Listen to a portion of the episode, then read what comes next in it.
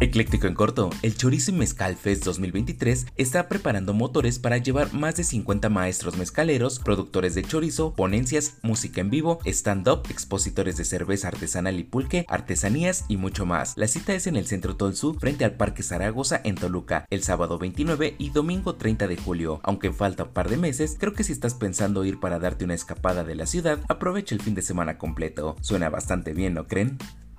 Por si te lo perdiste y espero hayas ahorrado y juntado algo de agua en cubetas, en la Ciudad de México hay cortes de agua en varias alcaldías, esto con el objetivo de enfrentar una de las peores sequías que se están viviendo, ya que el Cutzamala tiene malos niveles históricos. Esta semana las alcaldías más afectadas será Iztapalapa, Iztacalco, Venustiano Carranza y Tlalpan. Vaya vaya, ahora sí la estamos viendo negras en la capital. Vamos a cuidar el agua.